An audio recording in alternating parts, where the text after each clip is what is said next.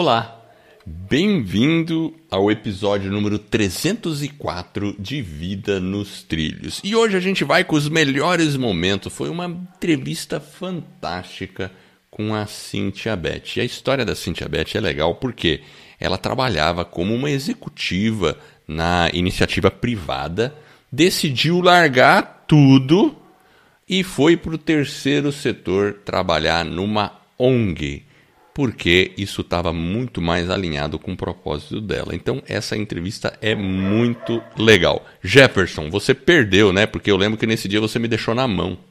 É, exatamente. Esse dia aí eu acabei me atrapalhando no trânsito, fiquei preso.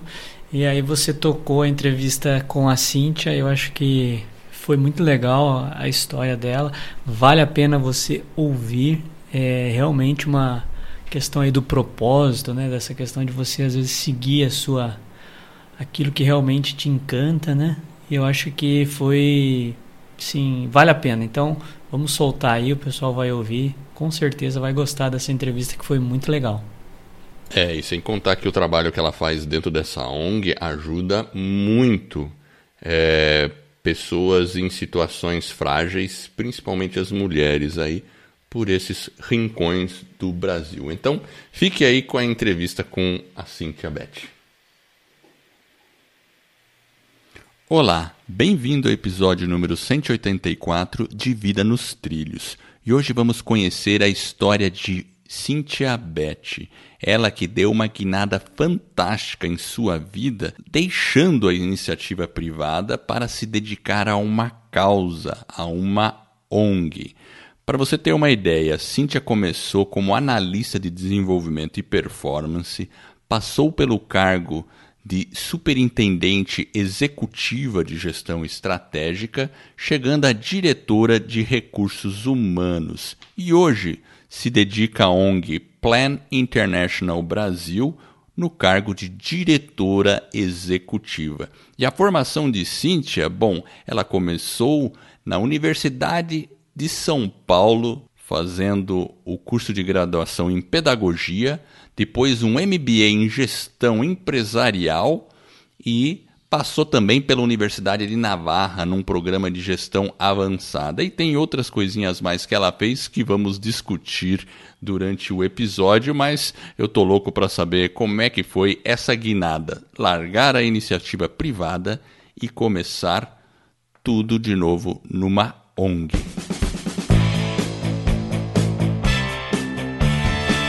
Meu nome é Edward Schmitz e Vida nos Trilhos é o podcast com a sua dose semanal de desenvolvimento pessoal e alta performance. Aqui eu e meu parceiro de podcast, o Jefferson Pérez, nós destrinchamos as técnicas e os comportamentos que irão levar você rumo às suas metas e sonhos. Lembre-se, você é a média das cinco pessoas com as quais mais convive. Então junte-se a esse time para começar sua semana em velocidade máxima rumo aos seus sonhos. Cíntia, é um grande prazer falar com você. Muito obrigado aí pela sua presença e olha, eu quero entender toda essa sua trajetória. Tudo bem com você? Tudo ótimo. Eu agradeço muito o convite. É um prazer estar aqui com vocês no Vida nos Trilhos, poder compartilhar um pouquinho da minha história, para a gente poder Legal. aprender um pouco mais um com o outro, né? É isso aí. E você sabe que o Jefferson, ele é o co-host, aquele. Na verdade, não é bem co-host, ele é host também, mas ele me deixou na mão hoje, porque ele ficou preso na estrada e ele não pôde vir, né? Então, tudo bem. Né? A gente vai, vai nós, nós mesmos, né? Agora, vamos, vamos. Eu, eu, já deixei ele na mão algumas vezes, porque a gente às vezes tem problema de conexão e eh, eu sumi no meio de algumas entrevistas, né? Aí ele foi e tocou sozinho, né? Mas quem faz ao vivo é assim mesmo, né? É. E, Cíntia, para mim é, é muito legal estar conversando com você. Eu conheço, agora eu vou revelar esse segredo, tá? Eu não posso deixar de revelar esse segredo, né? Eu conheço a Cíntia, você que está me ouvindo aí, eu conheço a Cíntia desde a minha adolescência. É, a gente participou aí numa época é, de um grupo de jovens, né? E, e eu, eu conheci um pedacinho da história da Cíntia, né? Mas tem muita coisa que eu não conheço, porque fazem.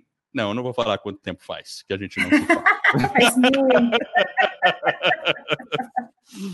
eu qua, quase que eu deixo escapar, mas tudo bem, vamos deixar isso para lá, né? mas enfim. Mas então, Cíntia, assim, o Vida nos Trilhos é um. É, a gente gosta de explorar essa questão do desenvolvimento pessoal. A nossa, assim, os ouvintes do nosso podcast, as pessoas que estão nos ouvindo, elas, elas sempre são pessoas que são meio inconformadas e querem sempre estar melhorando tudo, né? A gente gosta de começar a entrevista perguntando sempre como era a dinâmica da Cíntia lá quando criança o pai, a mãe, como é que foram essas influências? Essa parte da história eu não conheço, né? Agora você tem que contar para mim. Como é que era isso, hein? Quem que influenciou mais? Foi o pai? Foi a mãe? Eu acho que foi um misto, porque cada um me influenciou muito numa certa época da minha vida. Meu pai e minha mãe eram de famílias muito simples, meu pai de uma família espanhola, né? Os pais espanhóis chegaram ao Brasil para tentar uma vida melhor e faleceram muito cedo. Minha avó faleceu de tuberculose numa época que ainda não tinha muita prevenção, não tinha muito tratamento. Uh, a minha mãe, de uma família italiana, que também chegou no Brasil, a bisavó chegou bem novinha aqui e tudo, então também construíram a vida aqui. Minha bisavó era costureira e conseguiu criar a família, não só a filha dela, como também os netos, que meu avô também faleceu cedo. Então, era uma família muito matriarcal, né? A hum. parte da minha hum. mãe, era mãe, tudo. E minha mãe era uma pessoa muito uh, dinâmica, que conheceu meu pai, ela já trabalhava, os dois trabalhavam no Banco Internacional, nenhum dos dois fizer, fez faculdade, né? Os dois não tiveram certo. oportunidade de fazer faculdade, mas fizeram curso na época, curso técnico, né? Ela era um curso técnico em secretariado, meu pai curso técnico em ciências contábeis, e sempre trabalharam em banco. Quando ela conheceu meu pai, eles se casaram, ela teve que sair do banco, porque na época não poderiam ficar, né, marido e mulher, continuar a trabalhar juntos. E ela teve uh, os, os, três filhos, eu sou a caçula, tenho dois irmãos mais velhos, e quando eu tinha mais ou menos 10 anos, ela voltou a trabalhar, né, e nunca mais parou de trabalhar até o falecimento dela aos 55 anos, em virtude de um câncer. E assim, é, meus pais, como eu falei, de uma família muito simples, e a gente morava no Brooklyn, né? No Brooklyn, Exato. perto da Begine, né? Na famosa é. Begine, na época era um rio ali, depois foi, foi mudando todo aquele entorno, até mostrando, né? Contando a idade, né? Eu tô. Estamos entregando é, ouro. Estamos entregando. Esse ano eu vou, no fim do ano, porque eu sou de dezembro, eu vou fazer meio século aí, então é uma história, né, meio século de história. E o que meus pais sempre fizeram foi incentivar a gente a estudar. Apesar da gente não ter condições de estudar em colégios particulares, nós estudamos, eu e meus irmãos estudamos em colégios públicos da região, e eu sempre fui muito Caxias, né? Sempre fui muito dedicada, porque eu percebia na, na educação como a, a, grande oportunidade de eu conseguir uh, dar uma vida melhor para os meus pais, para eu conseguir é, conquistar os meus sonhos, né, aquilo que eu desejava. Então, eu sempre estudei em colégio público, comecei a trabalhar aos 16 anos, e aí foi uma coisa bem interessante, que minha mãe, quando eu tinha 7 anos de idade, ela me colocou numa escolinha para fazer inglês, uma escolinha de bairro. Apesar de não conseguir pagar uma escola, uma escolinha de inglês eles conseguiram pagar, e aí eu estudei dos sete anos até os 16 anos, quando eu for, me formei né, no, no, no idioma, eu tinha feito todos os cursos, e eu fui convidada pela dona daquela escolinha para dar aula. Com é, 16 anos. Você lembra? Você dava aula, é, é, é, verdade. Imagina, eu não tinha a mínima didática, nada, mas eu sabia inglês. Então foi uma experiência Exato. maravilhosa começar a trabalhar e tudo, poder ter meu dinheirinho.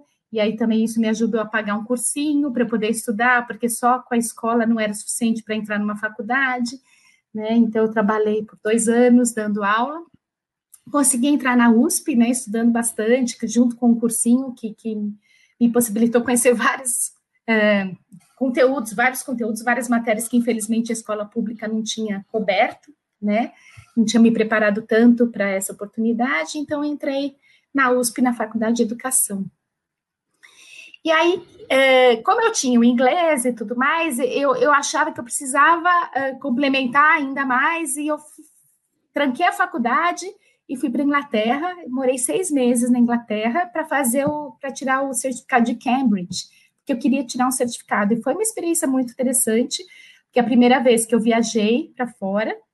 E naquela época não tinha internet, você não conseguia ter tanto Exato, acesso né? né? Você estava com eu... 21 na época? 20, 20 anos mais 20, ou menos. 20 anos, 20 anos quando eu fui. E trabalhei como camareira no hotel para poder me sustentar, porque a vida em Londres é caríssima, ainda é, é né, até hoje. É. Naquela época, para mim, imagina, era uma coisa assim absurda. Fiquei lá seis meses até conseguir o certificado e voltei para o Brasil. E é interessante porque eu, eu voltei para a faculdade, retomei tudo, e como eu tinha o idioma, eu queria começar a trabalhar numa empresa, comecei a trabalhar como secretária, né? Certo. Então, assim, trabalhei como secretária um bom tempo, até que eu tive a oportunidade de ir para a área de recursos humanos. Porque apesar de eu ter feito pedagogia, uh, eu sempre pensava, uh, e, e, tinha tido experiência com adolescentes e tudo, quando eu dei aula de inglês, eu gostava muito da ideia de trabalhar em RH, em treinamento, em desenvolvimento de pessoas. Então, usar o que a gente chama de andragogia, né? Ir para um outro lado da pedagogia, que naquela época não era muito falado. Né? Hoje, quando as pessoas fazem pedagogia, já fala-se muito em treinamento e tudo mais, treinamento empresarial. Na época não era tanto. Então, eu acabei entrando em RH e fiz minha carreira em RH. Né? Tive a oportunidade de trabalhar em grandes empresas, empresas multinacionais, uh, de, de, várias nacionalidades, isso é bastante interessante, porque você vai aprendendo a lidar uh, com diferentes tipos de acionistas, de culturas, né? trabalhei numa empresa suíça, numa empresa italiana, uh, trabalhei numa empresa espanhola, e, e, que foi a última empresa que eu trabalhei antes de, de fazer a transição para o terceiro setor. Então, sempre com essa sempre perseguindo muito o, a questão do, do conhecimento, né? Do conhecimento de continuar estudando, fazendo vários cursos. Aí fiz o MBA, depois fiz alguns cursos de especialização, né? Você citou um da Universidade de Navarra, que é com IESE, um curso bem interessante. E aí já começa, né? É, é interessante que tanto o curso do IES, esse, de programa, esse programa de formação executiva, que eu, era, era eu e mais 22 executivos homens, né? Olha só, né? O mundo executivo ainda é muito masculino. É verdade, é verdade. Eu percebo que na sua família, você falou que é uma, uma família já mais matriarcal, né? É. Então, assim, parece que as mulheres sempre foram, assim, talvez um, tiveram mais, é, eram mais dinâmicas, assim, na sua família, você enxerga assim? Enxergo, eu vejo, eu vi a minha mãe muito como, como uma mulher forte, né? Certo. Assim, a mulher determinada, tanto que quando ela faleceu em virtude da doença, o meu pai ficou muito perdido, porque apesar né, dele trabalhar, os dois trabalharem, dividir, ele estava se aposentando naquela época, ela que cuidava das contas da casa, ela que falava o que, que ia ser feito, o que, que ia comprar, como que investir. Então, ele ficou bastante perdido na época. E eu casei também com 22 anos, tive por, por escolha, né? Eu tive, eu casei muito cedo, isso foi bem interessante, Ed, porque eu acho que acaba também sendo um, um, um, componente da minha carreira. O fato de eu ter casado cedo, uh, no momento que eu estava iniciando a carreira, depois, quando eu precisei me dedicar bastante, eu já tinha filhas maiores. Né? É, Isso ajudou é uma vantagem. É, tem a vantagem, né? é meio é exatamente a contramão do que tem sido feita, feito hoje, porque as pessoas estão se dedicando mais a, a dar aquela alavancagem na carreira antes e depois pensar em, é em casamento ou ter filhos, né? Mas naquele momento eu já namorava é, com meu marido há quatro anos, a gente resolveu casar. Eu tive as duas meninas muito próximas uma outra, hoje uma, mas ela está com 24, a menor está com 22, e, e, e aí sempre tiveram presentes na minha vida, e, e, e o trabalho sempre foi muito presente na minha vida, e eu gostava muito de contar para elas, que eu acho que isso é bastante importante, quando eu saía para trabalhar, e, e falar, olha, mamãe vai trabalhar, não era aquela coisa ruim, né? Porque eu acho que a gente tem que passar para os filhos. E eu é, gostava de é trabalhar, importante. trabalhar. O trabalho não era uma coisa que me separava das minhas filhas, não era algo ruim. Então, eu sempre quis passar esse conceito muito bom do trabalho, uma coisa que faz a gente feliz. Eu acho que isso também isso é entra é também na formação e no desenvolvimento delas, né? É porque tem aquela visão das pessoas ou o estereótipo, né, que ah, eu tenho que trabalhar para sustentar vocês e eu me esfolo lá e aí é. a criança começa a enxergar o trabalho como um fardo. Como né? uma coisa ruim, né? Uma coisa ruim. Claro que o trabalho exige da gente né? Você tem que fazer um esforço, você tem que vai passar dias difíceis, dias mais agradáveis, mas no fim das contas, no balanço, tem que ser uma coisa positiva. Tem e às vezes muito... as pessoas trans, trans, é, transmitem uma mensagem errada disso, né? Eu acho que. Agora, a sua mãe também transmitiu uma, uma mensagem positiva para você sobre o trabalho, não? Muito positiva. E é bem interessante porque, às vezes, ela trabalhou. Uh, como ela ficou muito afastada, ela ficou alguns anos afastada, ela ia na delegacia de educação. Então, ela trabalhava na delegacia de educação uh, lá do bairro.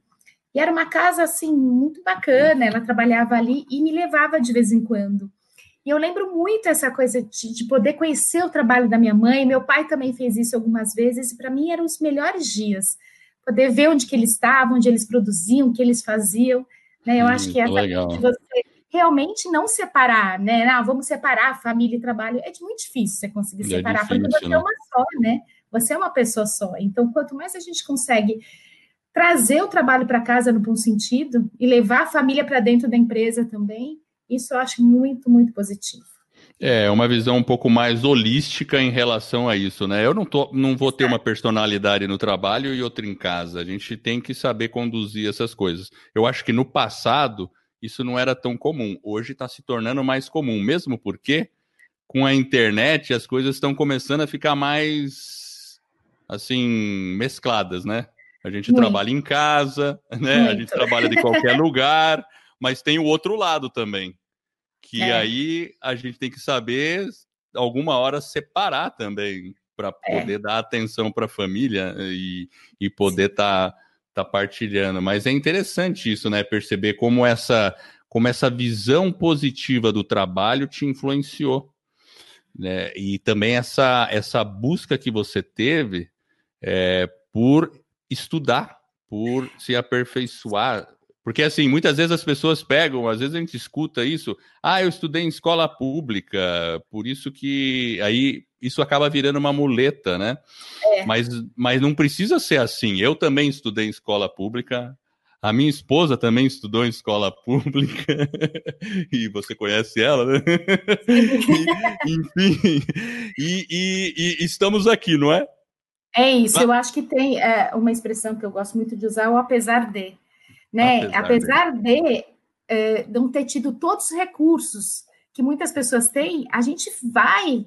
Pode ser mais difícil para a gente chegar lá, mas a gente chega, né? Eu acho assim, claro que a gente, eu me considero uma pessoa privilegiada, né? Porque eu era de uma família estruturada, uma família é, que me deu condições, me deu valores é, muito fortes, me deu uma estrutura é, muito, que eu posso dizer, muito segura para fazer as minhas escolhas. Então, eu sempre fui apoiada. Né? Eu não posso dizer assim, a qualquer um aqui no Brasil pode ter as mesmas coisas que a gente conseguiu, não. Com certeza gente, não, é verdade. A gente saiu de um ponto privilegiado. Com né? Eu ainda me considero privilegiada, apesar de vir de uma família muito simples. E eu falo assim, ah, você passou uh, necessidade? Não, não passei necessidade, mas eu passei muita vontade né? É Necessidade nunca, nunca, nunca passei fome, cê... nunca passei frio. Você né? sabe que, assim, é, isso que você falou é bem importante, é, mas eu acho que boa parte está nos valores. Você falou em valores. Até a gente fez uma entrevista é, com uma outra pessoa que chama Márcia Araújo. A Márcia Araújo, ela morava, é, é, assim, no sertãozão. É, depois eu acho que você vai falar dessas realidades aí, né? É, é. pé no chão, não tinha. Ela foi usar o primeiro tênis com 16 anos de idade. E hoje ela é dona de uma empresa que cuida de marcas e patente. Ela é dona da empresa. Então ela teve, assim, a história dela é incrível, assim, sabe? Ela trabalhou como doméstica, tudo, mas, mas ela não se conformou. É mais ou menos aquilo. Apesar de Isso. foi e é, é, mais ou menos, e é isso mesmo que a gente tem que fazer. Algumas pessoas têm uma, uma, uma posição mais privilegiada. Eu também me considero privilegiado, muito privilegiado, mas a gente também conhece muitas pessoas privilegiadas que também não aproveitam isso, né? É, Mas isso. eu acho que tudo isso está nos valores da, da família, né? Eu acho que está nos valores centrais que nós temos. Eu, eu vejo que isso é uma coisa que influencia. De todas as pessoas que eu converso ou entrevisto, eu percebo que quando tem um componente de valor forte, aquilo perdura valores que nos levam a fazer as escolhas, né? E eu acho que assim a gente é resultado de muitas escolhas é. baseadas nos nossos valores, né? Eu acho que isso é, isso é, é bastante importante. Você falou de passar vontade, né? Passou vontade é. em alguns momentos, né? Claro, eu também, a gente fala em década de 80, a gente viveu um pouco daquela época que tinha que correr no supermercado porque o preço ia aumentar, né? então tinha aquele negócio que a gente passava vontade, reserva de mercado. Então a gente passou Fiquei já em fila para comprar carne, né? Na época. Exato, exato. Não tinha como comprar. Mas assim, Mas... eu queria uma, fazer uma pergunta. Quando você. Você já sentiu em algum momento da sua vida que você estava meio fora dos trilhos, alguma coisa não estava sintonizada, e aí você percebeu essa situação e, e fez alguma coisa para mudar? Teve algum momento assim? Teve, teve. Há alguns anos, depois de. Eu já tinha vai, 25 anos né, no, no mercado corporativo, com muitas uh, mudanças e oportunidades. Nessa última empresa eu fiquei 16 anos, eu entrei lá como analista de treinamento, tive a oportunidade de fazer minha carreira lá, muitos outros cursos também. Eu comecei a, a sentir um, um, certo vazio. Eu acho que assim, quando sai dos trilhos, é no sentido de, de pensar e agora, né? Eu, eu já cheguei a, a, a um, um, posto sendo um cargo estatutário, uh, única mulher entre tantos homens nessa, nessa empresa, uh, de uma estabilidade, assim, um certo conforto, e, e comecei a questionar um pouquinho uh, o que, que eu estava fazendo, o que, que eu estava deixando, qual era o meu legado. E foi numa época que foi o boom, né, foi a grande explosão do capitalismo consciente, que foi lançado um livro né, do capitalismo consciente, escrito pelo John McKay, que na época era o CEO da Whole Foods, né, um mercado né, americano, mercado é, o, de, comida. Que né? foi comprado, acho que pela Amazon, né? Foi, foi comprado depois pela Amazon. Eu adoro o Whole Food Market lá. Eu é, adoro. é muito legal. e o Raj Sisodia, que é um professor da Harvard, de Harvard, e eles escreveram esse livro para trazer o conceito do capitalismo consciente, que é, é, fazer com que as empresas voltassem a pensar um pouco mais no propósito pela, pela qual elas foram criadas.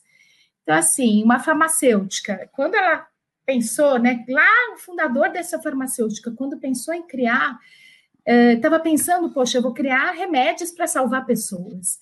Claro. E a gente tem que voltar para esse propósito. Claro que a farmacêutica tem que dar todo o lucro possível para a acionista, tem que dar todo o retorno, mas qual que é o propósito dela? Então, eles vieram com essa teoria para lembrar, gente, o que, que a gente está fazendo aqui? Qual que é o legado que a gente está deixando? Isso mexeu muito comigo. Eu li eh, o livro e tive a oportunidade de participar de um congresso lá em Chicago, do Capitalismo Consciente, de conhecer o Raj em pessoa, né? Fui com um consultor amigo meu, que é o Edmur, e conheci, fui visitar a Whole Foods, fui visitar a Container Store, visitei algumas empresas trabalhando com esse conceito, e aquilo deu um nó na minha cabeça, que eu falei, e agora? Como que eu volto e tento implementar isso? Né? É. E na época eu dei esse livro para vários executivos. Falei, gente, vamos pensar nisso, vamos pensar na questão do legado, vamos pensar que a gente tem mais que um stakeholder, tem mais que um, o impactado nessa empresa, além do acionista. A gente tem os colaboradores, tem os fornecedores, tem a sociedade, tem, tem todos esses stakeholders é, que a gente é. precisa é. cuidar também, né? E foi aí que me deu um nó grande. Eu fiz um curso, o programa de formação executiva da, da Fundação Dom Cabral, que aí eu fui para o INSEAD, na França também, e lá conheci um professor indiano maravilhoso, e voltei de lá assim, falei, agora vou precisar de ajuda. E eu busquei uma coach de carreira. Olha eu que falei, legal. Preciso olhar para mim, porque é muito interessante. A gente trabalha em recursos humanos muito tempo, é, casa de ferreiro, espeto de pau, né? A gente não consegue olhar para a nossa carreira e falar o que, que eu faço agora. A gente é super bom é. para poder compartilhar, dar alguma sugestão para a carreira dos outros, mas a gente é muito difícil a gente olhar para si mesmo. E é aí. Eu, essa coach me ajudou muito. Nós fizemos todo um trabalho é, de linha do tempo. Então eu fiz a minha linha do tempo até os 80 e poucos anos, pensar o que, que eu queria da minha vida, o que, eu queria para minha carreira. É, e é muito interessante que naquela época eu tinha muita vontade de trabalhar com social, com algo social, mas eu não imaginava isso dentro de uma carreira remunerada. Eu imaginava que eu ia ter que me aposentar, ter uma estabilidade econômica para poder trabalhar com algo social. Eu percebia lá no LinkedIn, quando eu via você ali, antes de você estar tá lá na, na Plan International, né, que você sempre estava envolvido em alguma ação social assim, é. final de ano, né? Natal, é. tinha alguma coisa que você estava fazendo, né? E, e aí, quando eu vi que você foi para a Plan International, aí para mim fez sentido, né? Falei, nossa, tem tudo a ver com a Cintia. Eu comecei na empresa que eu estava a fazer, criamos o Conselho de Diversidade, começamos a trabalhar voluntariado muito forte, me envolvi uhum. bastante com voluntariado. Na escola onde minhas filhas estudaram, eu dei aula por quatro anos no de educação para adultos. Então, assim, eu senti a necessidade de fazer alguma coisa.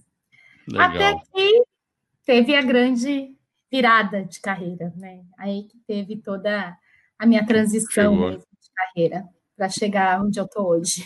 Agora, você falou sobre. Você teve uma coach de carreira, né? Isso. E o termo coach hoje tá meio tá meio vulgarizado, né? Eu acho que tá muito meio, né? Eu queria ouvir de você um pouco, porque você nessa área de recursos humanos, onde se para você dar uma orientação, para você conversar, orientar com uma pessoa, você tem muita formação por trás disso. E você mesmo, passando por todo esse tempo de formação, com especialização no exterior, sempre focando é, no desenvolvimento de pessoas e você mesma foi lá procurar uma coach, porque também tem o componente de que a gente não consegue muitas vezes olhar para nós, a gente precisa de uma, uma visão externa. Então, explica um pouco como é que, por exemplo, quem está nos ouvindo, essa pessoa que está nos ouvindo, qual seria, se ela precisa de um coach, se ela precisa de uma orientação de carreira, o que, que ela deve fazer? Eu acho que primeiro pedir indicação. Nunca procure um coach que, que, que, alguém já não tenha passado, que algum amigo, algum conhecido, de um conhecido, pelo menos, possa indicar.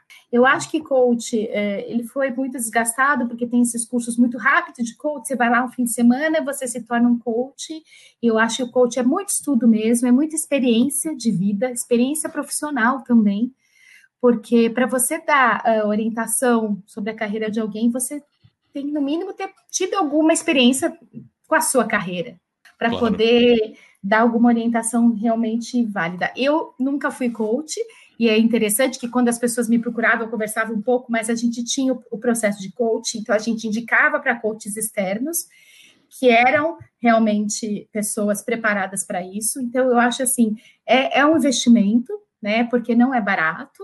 Uh, a gente tem que fazer um investimento, é como se fosse um curso mesmo.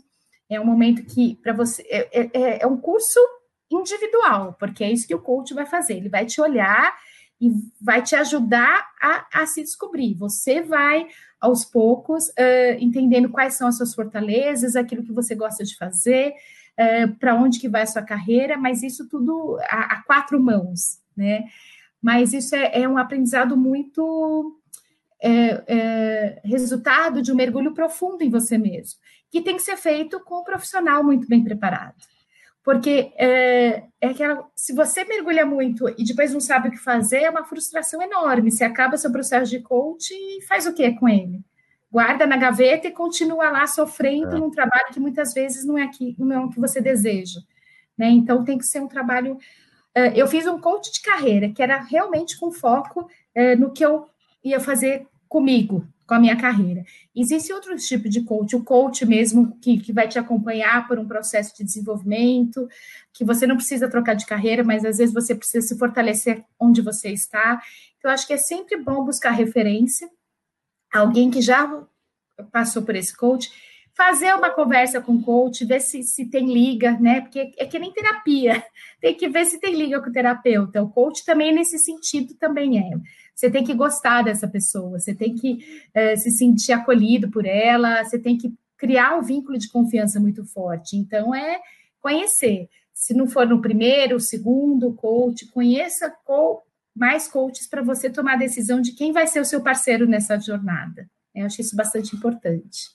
Excelente. E você comentou que depois disso, né? Depois aí você, vamos dizer, a sua vida entrou no trilho depois desse programa, né? E aí a pergunta é assim: o que, que é uma vida nos trilhos para você? É uma vida que faz sentido. Eu acho que a palavra sentido passou a fazer mais sentido. Eu tenho falado muito, é uma vida com propósito, que falo que está muito na moda o propósito, mas por que, que o propósito está na moda? Porque ele tem que estar. Tá. É, a gente tem que viver alinhado aos nossos valores, é, ao propósito. Que, por que, que é o propósito? É o que, que eu vim fazer nesse mundo, e o que, que eu sou boa?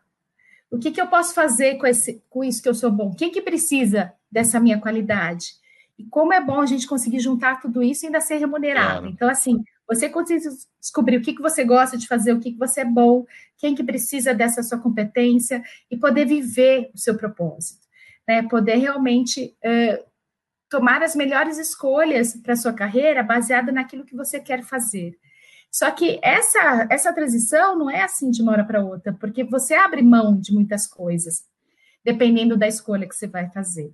Né? Vir do setor privado para o terceiro setor é uma mudança financeiramente muito impactante, né? Claro, Porque claro. em termos salariais, benefícios, é, é, um outro mundo.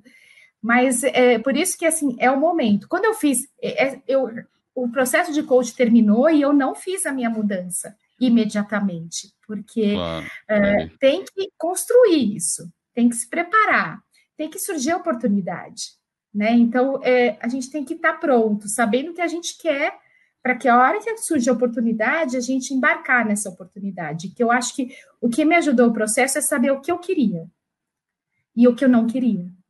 A partir daí, está pronta para oportunidades e ajudar a construir oportunidades para essa transição.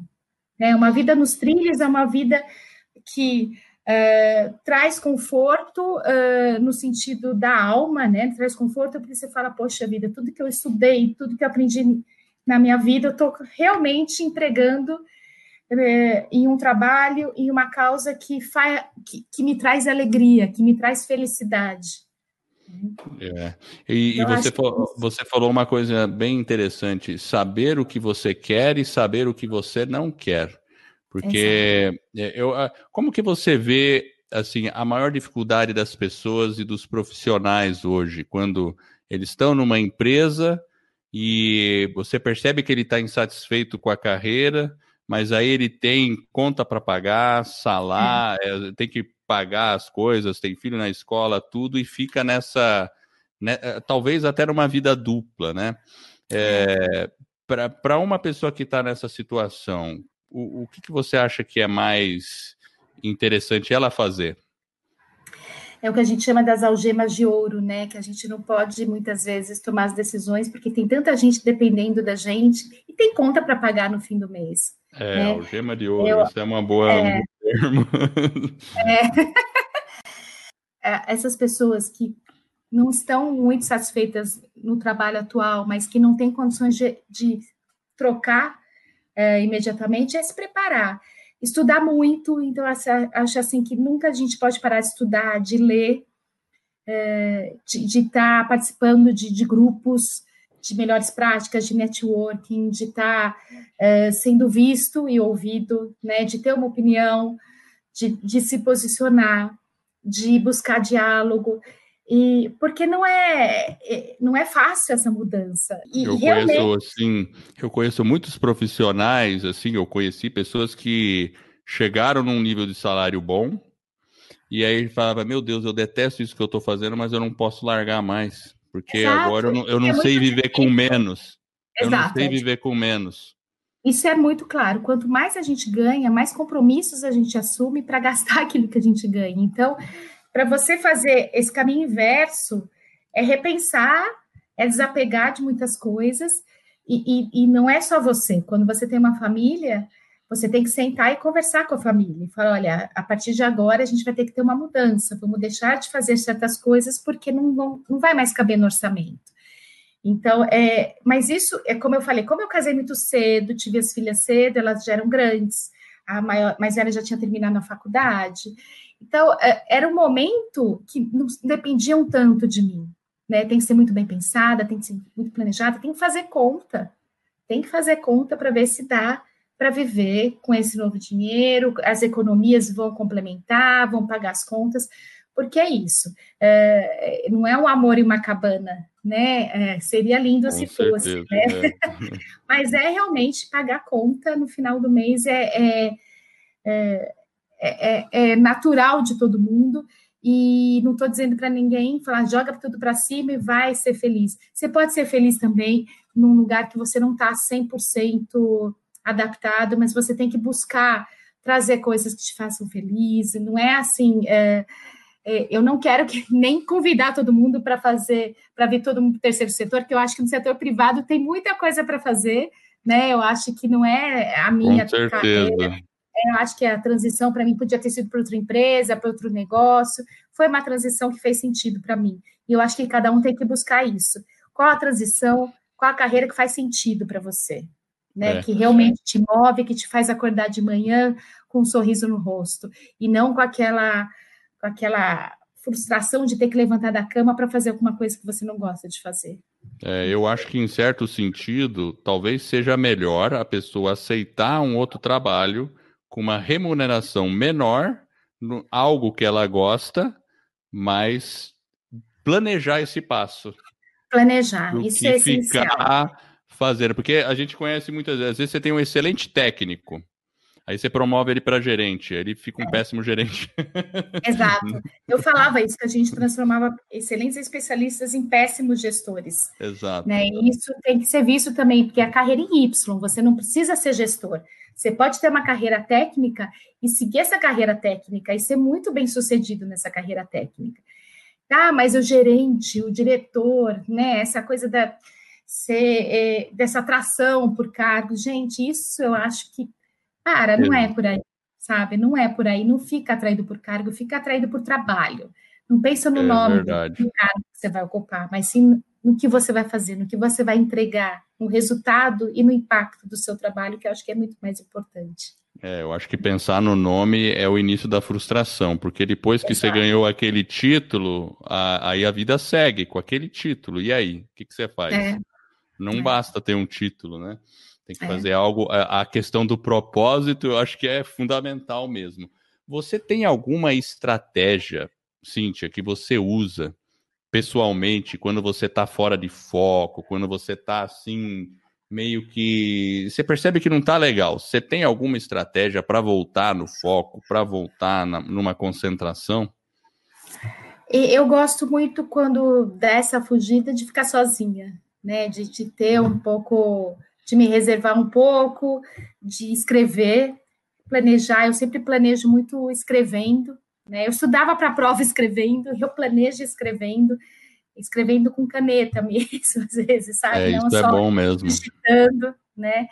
Mas trazer para mim, escrever, pensar em ideias, pensar fora do quadrado, né? Então é uma coisa muito de introspecção, que aí precisa de um momento uh, muito meu, eu comigo mesma, né, para poder voltar para o foco e retomar toda aquela força, energia que precisa para determinado momento. Tem uma coisa que eu gosto de fazer, que lá nos Estados Unidos é comum, que é você ter um journal.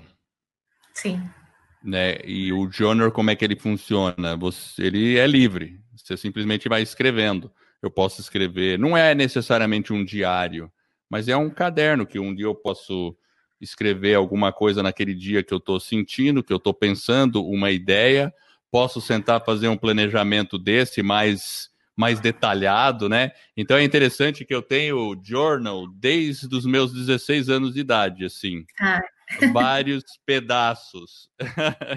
A coisa, eu já era meio maluco, já desde aquela época, sabe? Se você só não sabia, Cíntia.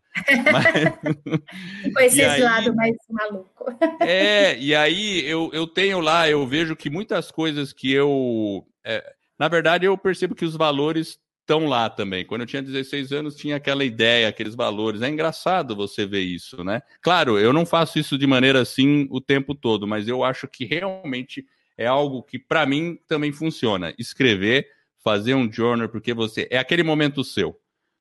Pega um cafezinho, senta ali na mesa, vai num, vai num lugar reservado e escreve, vai, vai sair ideia, a criatividade começa a vir, né? Você é uma folha de papel.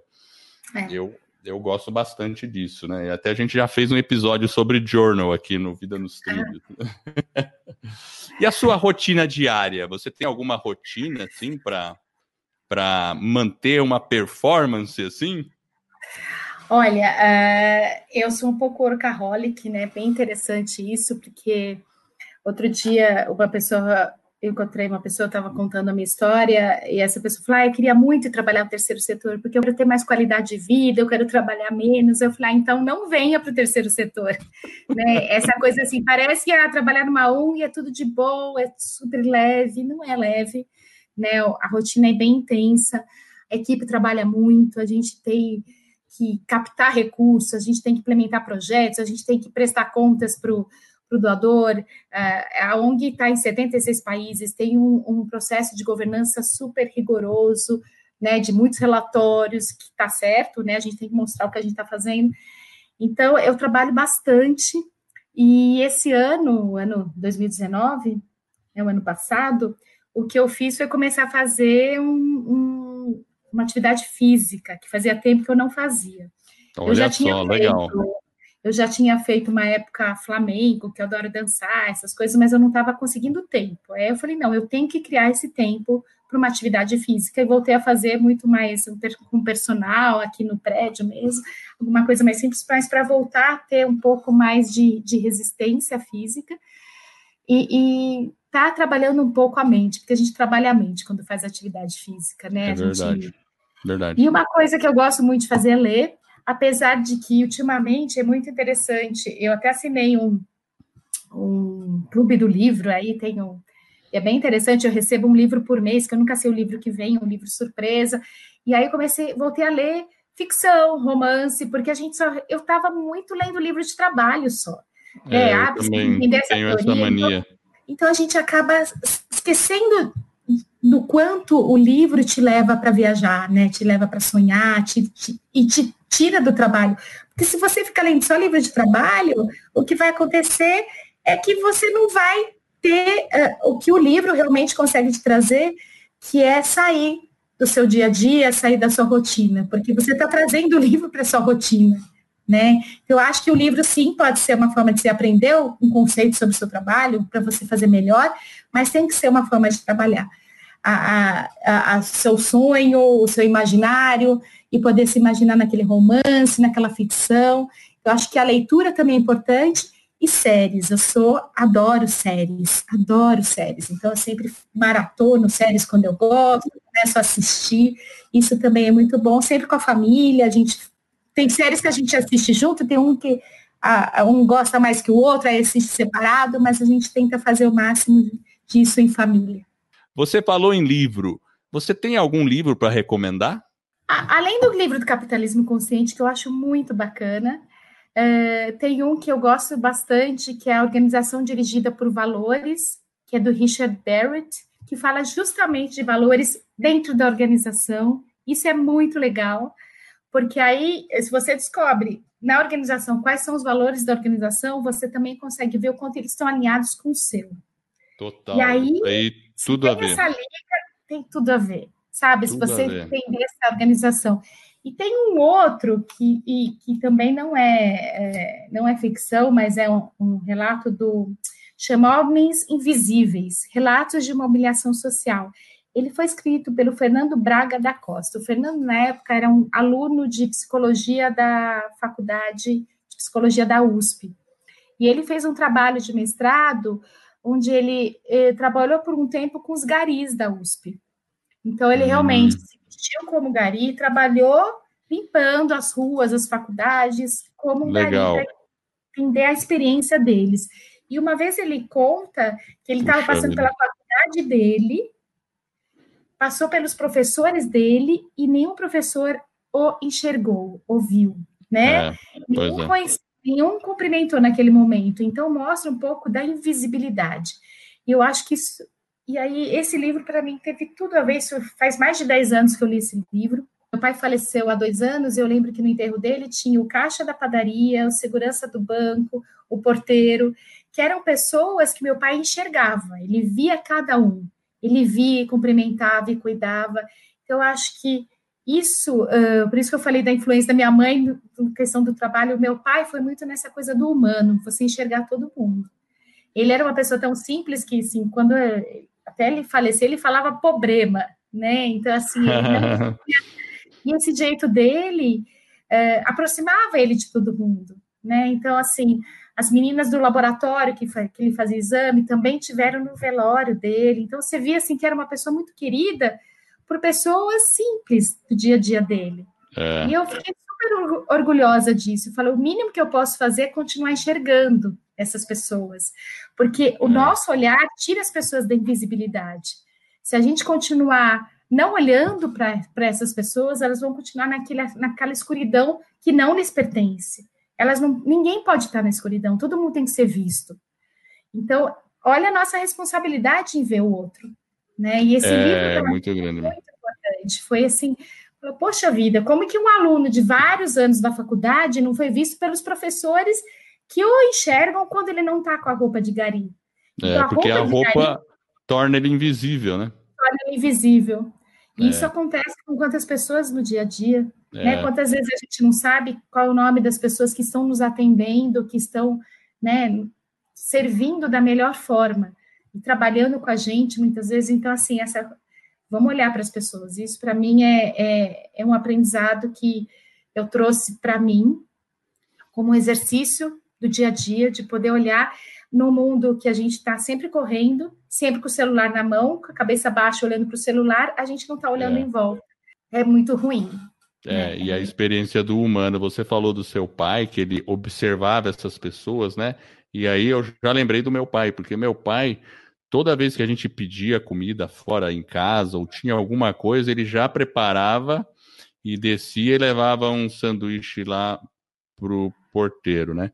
Até eu escrevi um blog sobre o meu pai, né? Tem uma pessoa, é um parente nosso que uma vez o meu pai foi, acho que para é, teve um motorista que levou ele para algum curso em algum lugar, aí uma pessoa viu meu pai chegando, ele foi lá e aí ele foi para a cozinha e preparou dois sanduíches.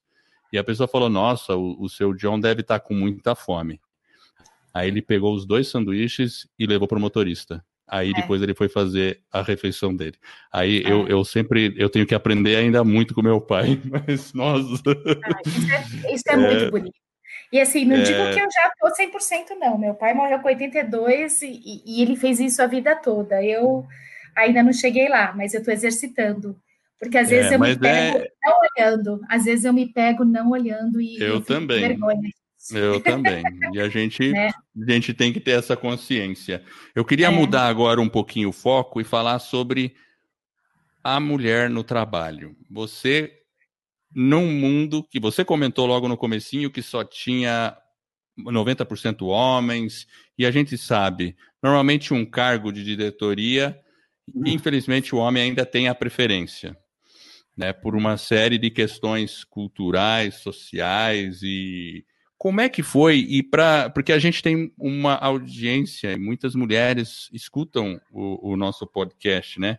É, uma mulher que está com dificuldade na sua carreira, que está se sentindo prejudicada ou preterida por uma questão de sexo, como é que você falaria para ela? Eu acho que tem é, algumas coisas que podem ser ditas aqui. A primeira delas é que ela precisa ter aliados, né? Tem, tem, tem que ter pessoas que acreditem nela. Mas antes de ter essas pessoas, ela, ela mesma precisa acreditar dela, nela, né? Porque tem tal da síndrome da impostora que isso eu vi muito na minha carreira. A síndrome da impostora é a gente achar que a gente nunca está pronta. Que a gente ainda não está pronta para aquela posição, não está pronta para aquele cargo, que está faltando alguma coisa. E quando a gente está naquela posição, a gente fala, mas será que eu mereço tudo isso? Eu acho que é muito uma questão de autoconfiança. Sim, você merece, você fez por merecer, você estudou, você se preparou para estar tá aí. E aí, só trazendo um exemplo, uma época a gente fez um processo de plano de desenvolvimento para os gestores, foram mais de 300 gestores na organização, e nesse plano a gente perguntava para o gestor o quanto ele ou ela, para o gestor ou para a gestora, se sentia preparado para ser promovido. A maioria dos homens dizia sim, estou preparado. A maioria das mulheres falou não, ainda não. Ainda preciso aprender mais, eu preciso me fortalecer nisso. Me... Por quê? Porque a mulher é muito perfe perfeccionista e acha que tem que estar 100% pronta para ocupar aquela cadeira. E não é assim, não. Você pode ocupar aquela cadeira e ter uma equipe muito boa que vai te ajudar a realizar o seu trabalho. Então, assim, tenha muita confiança em você para você poder conquistar a confiança de outras pessoas.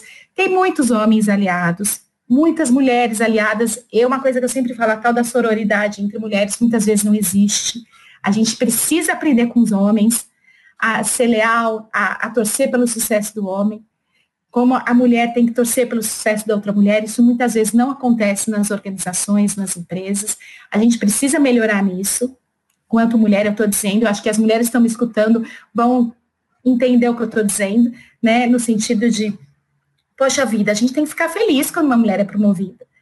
Os homens ficam, vão tomar chopp junto, conversam, né? E, e, o que eu falo assim, às vezes a gente tem uma discussão, uh, a mulher guarda aquilo por muito tempo, o homem vai tomar chopp com ele e tá tudo bem no dia seguinte. Então, eu acho que a gente saber separar um pouco e torcer muito para o sucesso da outra. Que eu posso não ter chegado lá, mas ela chegou, isso é muito bom porque quanto mais mulheres chegarem, mais elas vão levar outras mulheres junto com elas. E os homens também, tem homens maravilhosos que estão assim super abertos. Eu acho que a geração que está chegando é muito boa. Uh, a nossa geração de homens que construíram com a gente também.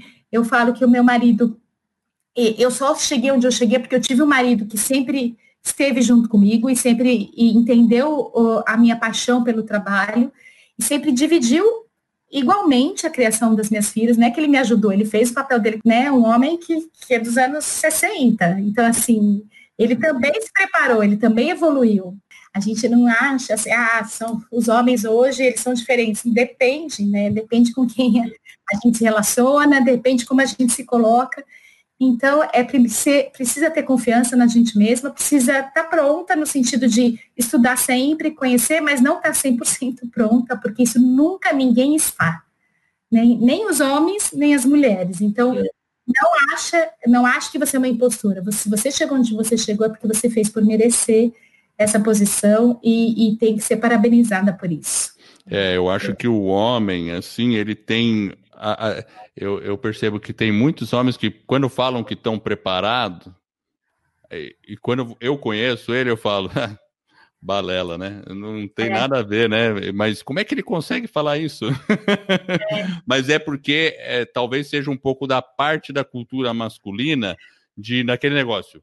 Né, porque o homem não pode chorar, porque o homem não, imagina é. como eu não estou preparado. Óbvio que eu estou preparado. E o cara, do que, que eles estão falando? Nem sei do que eles estão falando, mas não importa, eu estou preparado.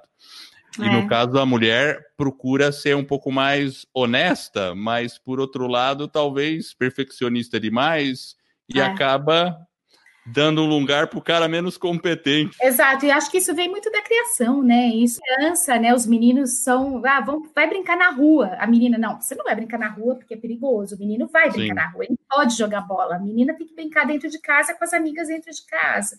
Então a gente vai criando essa insegurança na menina, que depois, quando se torna uma mulher, fica difícil de tirar todos esses, é, vamos dizer, esses vícios, né, que foi, assim, foram sendo criados né, durante a educação dela. Né? Então, por isso Mas que a gente acho... tem que pensar como que a gente é. cria os nossos filhos.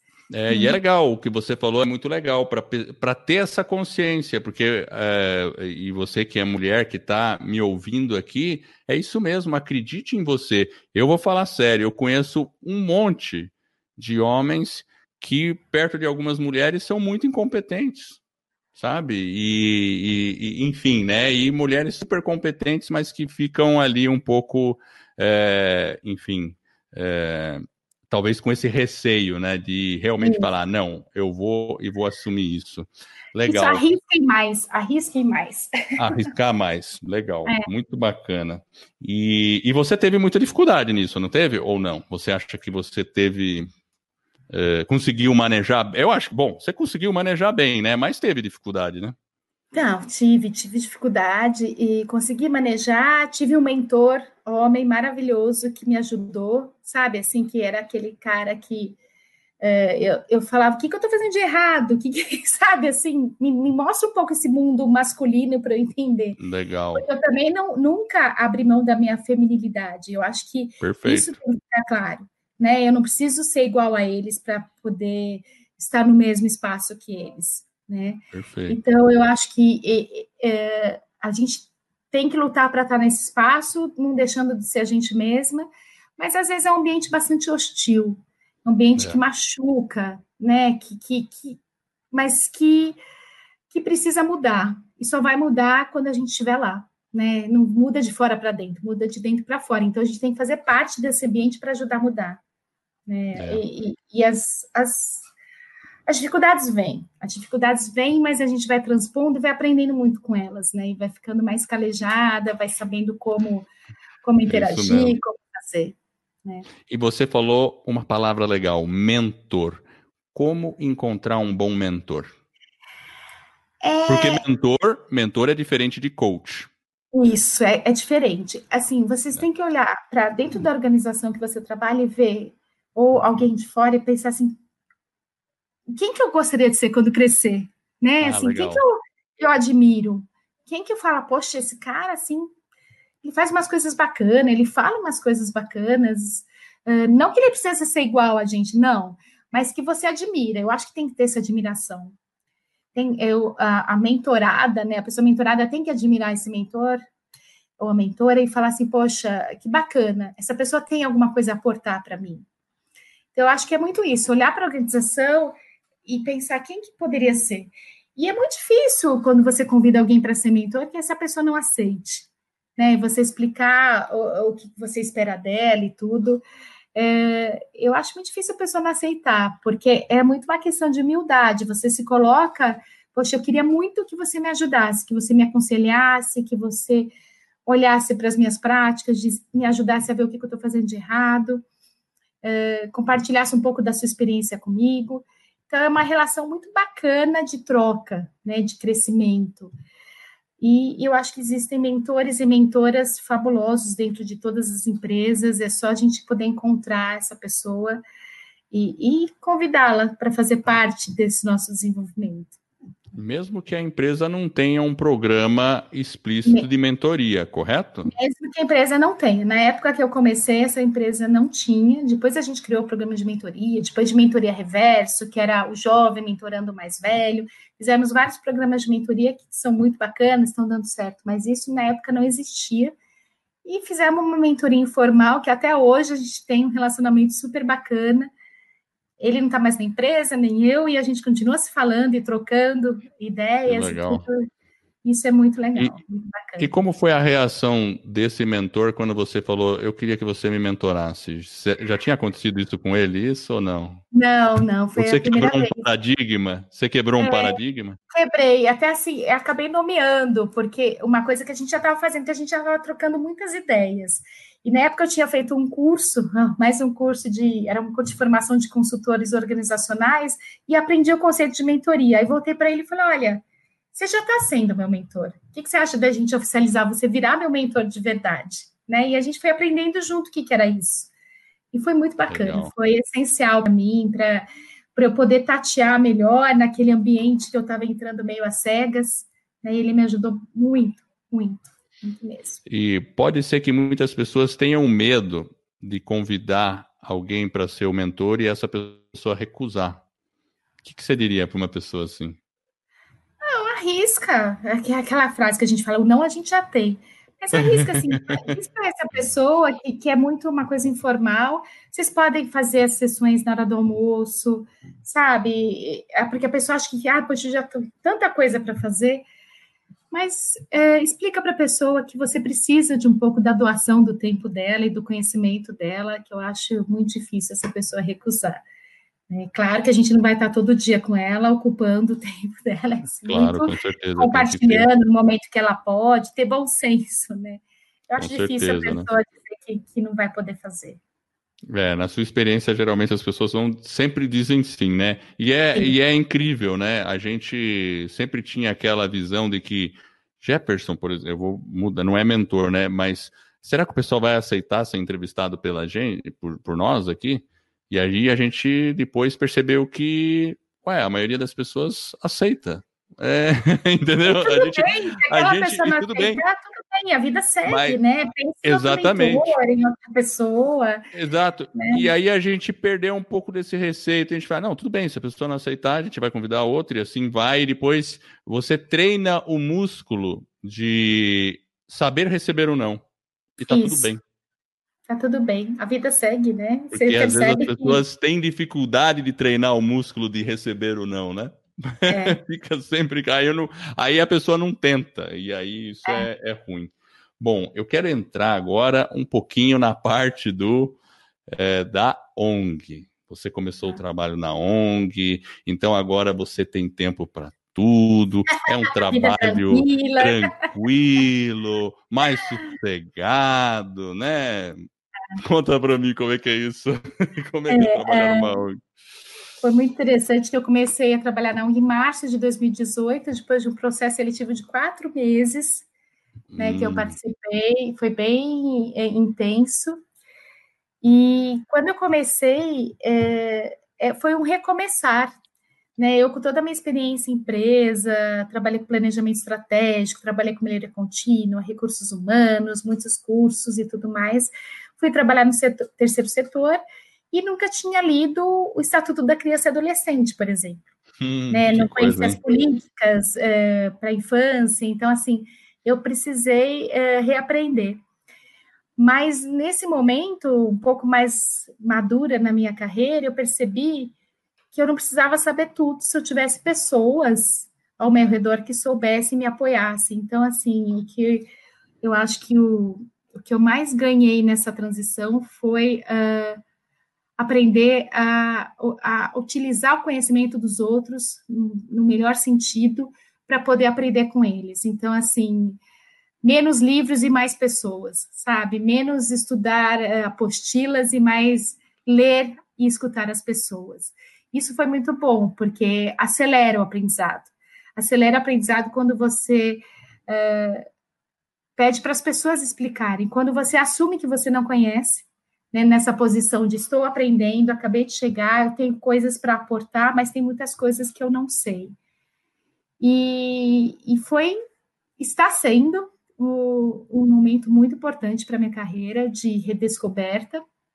Eu falo que eu estava pisando no mar, né, quando eu estava fazendo todas aquelas uh, conselho de diversidade, voluntariado, as ações que a gente fazia sociais na empresa, e eu resolvi agora mergulhar nesse mar profundo, né, um mar muito profundo, e, e descobrir coisas que eu nunca tinha visto antes. Então, redescobrir o, o país que eu vivo, né, ver um outro lado, um lado que eu desconhecia, um lado de, de, extrema miséria e vulnerabilidade, da desigualdade social realmente uh, visível, né, que a gente vê nos jornais, vê nas entrevistas, vê nas reportagens os números e vê pouco as pessoas, né? Então, é. o que eu fiz foi conhecer essas pessoas, conhecer essa realidade.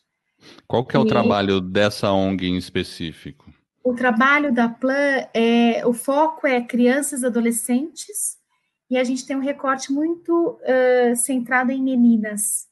Tá. Porque a gente percebeu de uns 10 anos para cá, né, a ONG ter, tem mais de 80 anos de idade, né, está em 76 países, tem mais de 80 anos de idade, sempre trabalhou com crianças e adolescentes. De mais ou menos uns 10 anos para cá, a gente percebeu que precisava fazer um recorte nesse crianças e olhar para meninas porque as meninas saem de outro ponto, não saem do mesmo ponto que os meninos, não têm as mesmas oportunidades que os meninos têm, justamente pelo to, por todos aqueles estereótipos que a gente conversou antes, né? Sim. Que a menina uh, ela ela não não é estimulada desde cedo a ser uma líder, não é estimulada a se preparar uh, para ter uma profissão diferente, eh, é. que não sejam aquelas profissões ditas femininas. Então, assim, isso quando a gente vai para comunidades mais vulneráveis, isso fica mais claro. São comunidades uh, onde a gente tem o casamento infantil, pois muito é. forte, né? O Brasil é o quarto país do mundo em números absolutos quando a gente olha em casamento infantil. E, e o tá casamento tá falando infantil, de que idade, mais ou menos? É menor de 18 anos, mas a gente fala muito de, de meninas 12, 13, 14 anos. Então, é. É, casadas e juntadas, né, que moram junto com homens ou mais velhos que elas, acabam saindo da escola cedo, acabam engravidando também e sendo mães muito precocemente. Então, o que a gente trabalha na ONG é, são programas e projetos onde a gente possa é, abordar o tema, o tema de decisão, que essas meninas possam tomar decisões a respeito de suas vidas, que possam ter escolhas para tomar, porque muitas vezes elas não têm escolha, né? Ou é morrer de fome, ou ajudar a família casando com um homem que vai dar dinheiro para a família dela. Uh, que ela possa uh, crescer livre de violência. A gente tem projetos para crianças entre 7 e 10 anos de idade que a gente trabalha a questão do abuso infantil. E o abuso que acontece muitas das vezes dentro de casa pelas pessoas que essa criança mais acredita, né, que ela mais confia. Uh, e que também elas possam liderar e ter suas vozes ouvidas e respeitadas. E todos os projetos que a gente tem, com exceção de um só, que é o Escola de Liderança para Meninas, eles envolvem meninos e meninas, jovens, adolescentes, sejam eles meninos ou meninas né? Ou crianças, sejam eles meninos ou meninas. A gente trabalha com os dois. E com os pais, cuidadores, cuidadoras, com as mães também, porque não adianta a gente trabalhar só a menina, porque a realidade não vai mudar. O menino também sofre com esse estereótipo, porque é o menino que vai ter que sair para sustentar a família, o menino que muitas vezes também deixa de estudar para poder trabalhar na lavoura da família. Então, o menino que não pode chorar, é muito é. triste o menino não poder chorar. Poxa, se ele se machucou, ele não pode chorar. Se ele tem uma emoção, ele não pode chorar. Então, o que, que a gente faz? A gente trabalha essas questões. A gente tem o, o futebol feminino, a gente tem o, o, programa que chama Adolescente Saudável, que a gente prepara jovens para falar com outros jovens sobre doenças, sobre prevenção de doenças, sejam elas sexualmente transmissíveis, né, as enfermidades, se, as infecções sexualmente transmissíveis, sejam uh, doenças crônicas, a gente trabalha a questão do da empoderamento econômico, a gente fala sobre economia, sobre poupança, fala um pouquinho sobre educação financeira. Então, são projetos, vários projetos que a gente tem. Hoje a gente está em São Paulo, no Maranhão, no Piauí e na Bahia, atuando hum, diretamente com esses jovens em projetos. Né? Então, trabalhando com projetos sempre educativos, né? projetos transformadores, onde a gente coloca uh, essa criança, essa jovem, no centro de tudo que a gente faz. Então, olha para como, assim, que a gente falou do holístico, né? Olhar como, como um todo para esse jovem, para essa jovem, para trabalhar muito essa autoestima, essa criação de oportunidades, trazer conhecimento para crianças que muitas vezes estudam em escolas que existem ainda, que são multisseriadas, que é onde tem uma professora com alunos de diversas idades. Várias, é, diversas idades, isso é muito comum ainda, né? Muito comum. Então, a gente trabalha em comunidades rurais, comunidades quilombolas, comunidades tradicionais. Uh, a gente tem projeto que eu falo que é o projeto mais básico que a gente tem, que é o de água, onde a gente constrói poços artesianos, perfura poços artesianos nas comunidades que ainda não têm acesso à água potável, e ali a gente vai fazer todo um trabalho de preparação da associação comunitária, porque não adianta só dar água, a gente tem que preparar a comunidade para tratar essa água, aí tem um comitê da água, como que a gente vai fazer com que essa água seja acessível para todo mundo? Aí a gente ensina a, a plantar para ter sua própria horta, fazer sua própria, ter seu próprio alimento. Então, são coisas que eu falo assim, desde a escola de liderança para meninas, que, que eu falo que é super avançado, que você trabalha os direitos dessas meninas, delas poderem ir atrás do que elas acreditam que, que é de direito delas e que é de verdade, até essa questão mais básica da, que é da água. Então, a gente precisa é. conhecer muitas comunidades para saber qual é o projeto que a gente vai implementar. Porque a gente chegar numa comunidade que não tem nem acesso à água, para fazer um projeto mais avançado, não é isso que eles precisam, sabe? É aquela questão da pirâmide eles de Maslow. Eles precisam da água, é pirâmide de Maslow total, a necessidade total, básica primeiro. de água. né? E, Eles ainda e, tomam banho naquele rio que é sujo, é, que não é apropriado, né? E, e, a coisa assim impressionante, eu fico às vezes impressionado porque assim a gente, eu, eu sei que existe essa realidade, eu sei que existe dois Brasis, né? Que a gente fala que é o Brasil. Eu sou de cidade grande, sempre estive em cidade é. grande. Eu, eu, a gente escuta falar, mesmo a pobreza na cidade grande é diferente. É, e aí a gente sabe dessa, dessa realidade, né? E, e, imaginar que tem pessoas que não têm nem o básico da pirâmide de Maslow, né? Nem a necessidade básica.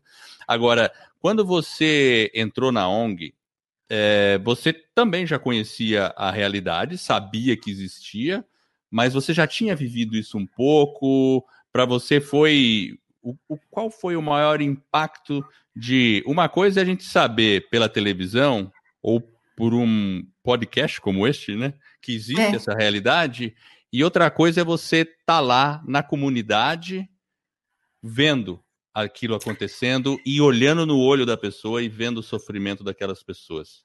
Como é que é isso? Eu, eu acho que o maior impacto para mim, falando como profissional, mais do que como ser humano, foi não poder resolver aquele problema.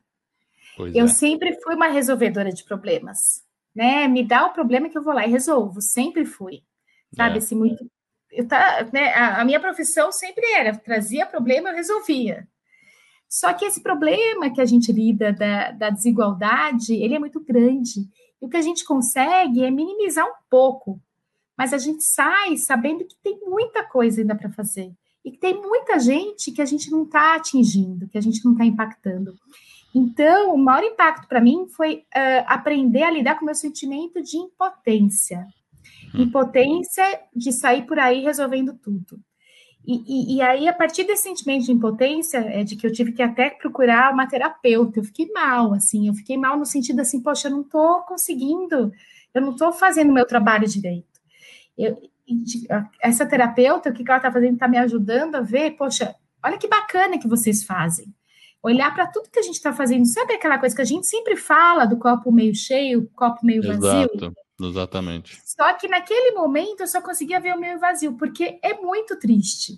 É muito é. triste você ver aquela comunidade que, que, que ainda não tem uh, o básico que precisa ter. Poxa, a gente perfurou o poço, tudo bem, mas está com problema na escola, porque a escola é uma sala só e, e a gente vai até conversar com o prefeito, tentar resolver, mas não consegue resolver.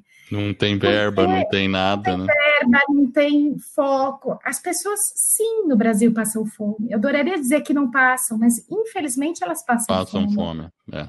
E eu vi é, comunidades, porque a gente visita as casas, a gente tem aquela questão do apadrinhamento, que é uma questão muito europeia, né? Muito interessante. Nós temos 15 mil crianças apadrinhadas por estrangeiros, né? Dessas 15 mil crianças, uh, são uh, 15.500. 15 mil são apadrinhadas por estrangeiros. A gente começou o apadrinhamento no Brasil, 500 e poucas são apadrinhadas aqui no Brasil. A gente começou há pouco tempo. Quando você visita a casa e vê a mãe com aquela farinha, engrossando a farinha com água, para dar para a criança, você fala, e se isso não é, é, é, ter escassez, o que que é, né? É verdade. Então, você, é. Vê que, você vê que a criança come na escola quando tem merenda, né? Quando ela vai para a escola e, na, e nas férias, o que que ela vai comer? Né? Qual que vai ser o alimento dela durante as férias? Que ela não vai ter a merenda da escola. Então, isso é, é, é uma coisa que eu falo que no momento que está o Brasil, a gente precisa falar sobre isso eu acho que a gente precisa dialogar mais, a gente precisa se desarmar mais, né? Precisa parar de ser tão polarizado, porque a gente chegou num ponto de tanta polarização, de extrema polarização, que a gente sai por aí rotulando todo mundo. Eu acho que todos os lados, e não são só dois, tem gente muito boa. Tem gente muito boa que, se estivesse no meu lugar visitando essas famílias, se comoveria tanto quanto eu. É verdade. Né? Então, é, eu acho que a gente precisa olhar mais e saber mais e divulgar mais esses dados. Precisamos contar um pouco mais o que está acontecendo para as pessoas realmente perceberem que elas têm que fazer alguma coisa a respeito, né? Porque é nossa responsabilidade, sim, enquanto seres humanos, enquanto brasileiros, é minha responsabilidade, sim, o que está acontecendo lá no interior do Maranhão, com aquela é. menina que foi abusada, com aquela criança que não tem o que comer. Né? Então, eu acho que a gente precisa compartilhar mais isso para as pessoas virem junto. Essa questão do trabalho voluntário, para mim, é muito forte.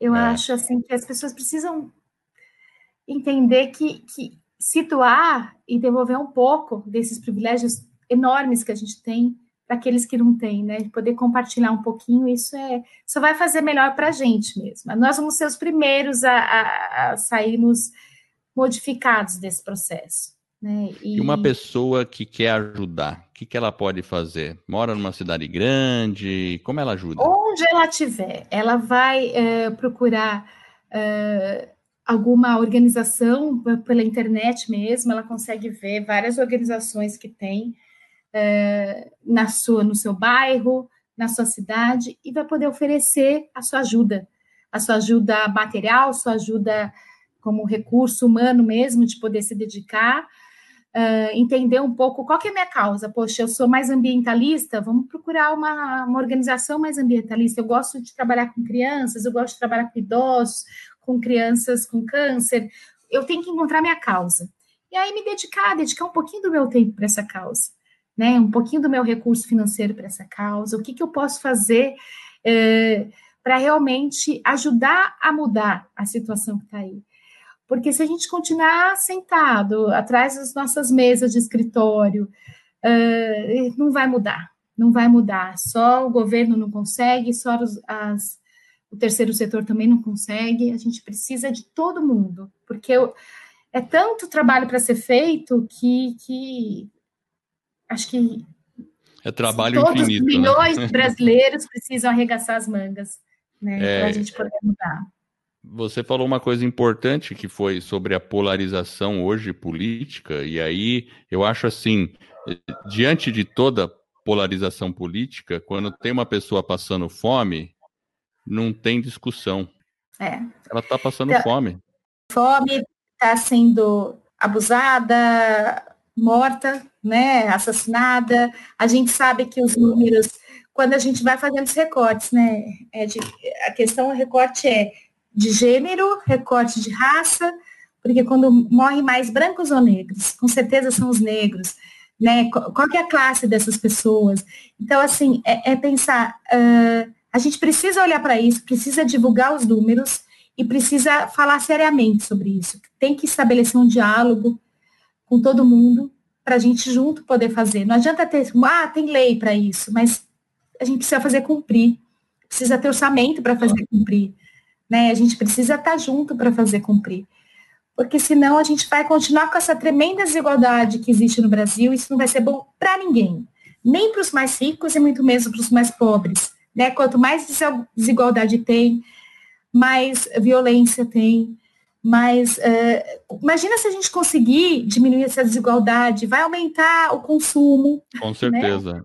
Provavelmente o, o, o, cap, o livro Capitalismo Consciente deve abordar algo sobre isso, né? Eu suponho. É, isso, porque assim, vai, vai uh, melhorar para todo mundo, não tem como não melhorar para todo você, mundo. Então, gente... Você sobe a média, né?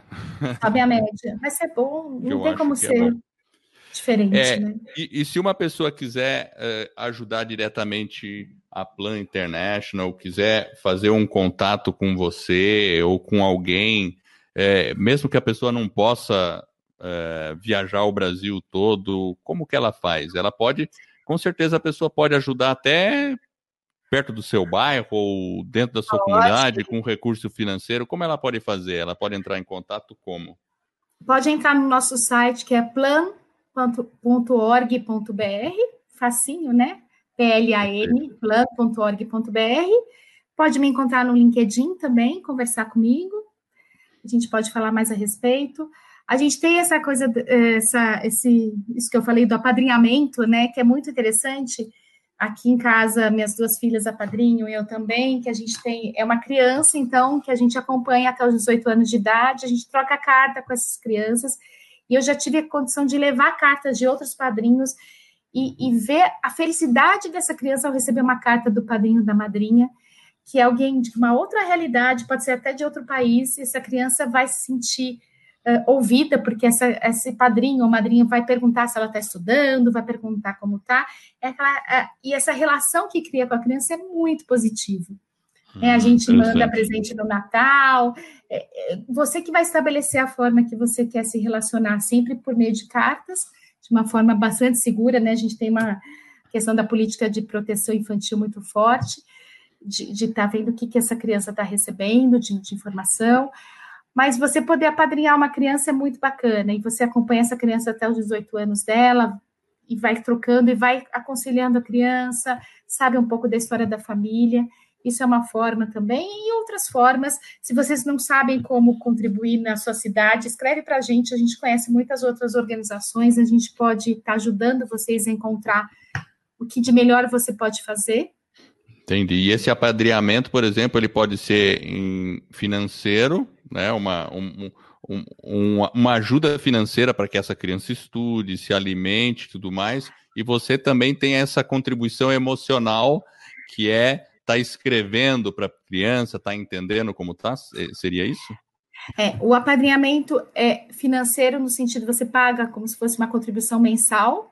Esse tá. dinheiro não é entregue para a família, ele é, é para fazer os projetos naquela comunidade. Então a gente Perfeito. nunca trabalha, não é o que eu digo uh, assistencialista, né? Ok. Então é para fazer os projetos naquela comunidade. Essa criança e a família participam desses projetos e e aí eh, você também estabelece esse vínculo emocional que eu acho que é o mais poderoso de você poder estar acompanhando e essa criança poder ter um contato com alguém de fora daquela realidade dela que é positivo, alguém com também que ela possa uh, se espelhar e pode escutar um pouco. Eu já tem às vezes a gente leva um livro. Outro dia eu levei um livro de uma pessoa de um padrinho de Frankfurt Lindo, né? O mandou e ela poder ver aquele livro com as fotos e poder sonhar também, né? De poder, o que a gente quer ampliar também essa visão dessas crianças, esse, esse olhar delas sobre o mundo,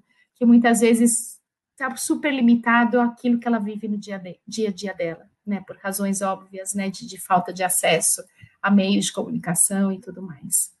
Mano, muito bacana. Então, então você é, no LinkedIn para te achar é Cintia Beth, né? Eu vou é. deixar o seu LinkedIn no nosso site, que é o vidanostrilhos.com.br. E assim, agora é, indo para o geral de novo, né? Voltando no geral, falamos um pouco da, da dificuldade da mulher para galgar uma carreira, falamos um pouco da realidade do Brasil, do seu trabalho aí na ONG, falamos também da, da, da, de todas as suas estratégias aí para tentar manter uma vida nos trilhos, né? Mas se você pudesse falar com o Brasil inteiro, porque o Brasil inteiro está ouvindo a gente, o que, que você falaria para as pessoas, né? Qual mensagem você daria se você pudesse falar com todas as pessoas, se elas pudessem ouvir? Você está lá na Globo, Copa do Mundo, aí, ó, vou dar um tempinho aqui, a Cintia vai falar. O que, que ela falaria para todo mundo? 2020 é o ano da gente construir pontes, da gente derrubar os muros, né? É o ano da gente se juntar, da gente olhar o outro, da gente ouvir o outro, independente da sua posição ideológica, política, tem muitos valores em comuns em comum entre nós. Então a gente tem que construir essas pontes com aquelas pessoas que a gente nunca imaginou. Isso só vai fazer bem para todo mundo, e para o nosso país. Então, assim, eu acho que é isso que eu gostaria de deixar. Chega de muro, gente, chega. Chega de muro, a gente não consegue olhar do outro lado e a gente fica com uma visão super limitada, que só faz mal para todo mundo. É, é, essa, essa visão, talvez um pouco assim, é, é que nem discussão no Facebook política, ela não é. tem nenhum propósito. Não. Não, não ajuda tem. nada. E às não. vezes pode ser aquele camarada que, se você encontrar num bar ou numa festa, é uma pessoa super legal e você está é. ali simplesmente construindo um muro. É, é. Eu, eu acho que eu concordo 100%. Vamos quebrar todos os muros aí. Vamos quebrar todos esses muros e construir pontes lindas. É isso que vão aí. nos levar a um lugar muito melhor do que a gente está hoje. Então, eu agradeço assim muito, Cíntia, por esse bate-papo. Eu assim, a gente poderia ainda ficar explorando muito mais coisas, porque assim, se eu fosse ficar perguntando a parte de gestão, aí na parte de ou mesmo a questão da ONG, muita coisa para gente a gente discutir. A gente já ficou aqui quase uma hora e meia, já deu uma hora e meia aqui. uma conversa muito bacana, eu agradeço imensamente, viu? Imagina, é um prazer estar aqui com você, com seus ouvintes. Legal. E, e, e, o Jefferson deu o cano mesmo. Jefferson deu o cano, ele vai ficar me devendo, quero conhecer. Ele vai ficar devendo eu vou falar com ele e aí a gente. Mas ele vai ficar com inveja porque eu conversei com você, mas ele não. Obrigada, viu, Ed? Obrigada. Muito obrigado. E eu quero agradecer você que está nos ouvindo. Eu espero de coração que este episódio e todos os outros que a gente vem a produzir ajude você a colocar a sua vida nos trilhos rumo às suas mais justas aspirações. Se você gostou do nosso podcast, vá lá e comente com um amigo, indique para ele o nosso podcast. Pega o celular dele, mostra como é que acessa o podcast. Com certeza eu e a Cíntia, a gente vai ficar honrados. Fique ligado em todos os nossos episódios e também no nosso site. Lá eu vou deixar os livros que a Cíntia comentou, vou deixar um link lá para para a ONG na qual ela trabalha e também o link para você entrar em contato com a Cíntia. Então é vidanostrilhos.com.br. Eu agradeço a audiência e esta é uma jornada que está apenas no início. Vida nos trilhos, você no comando da sua vida.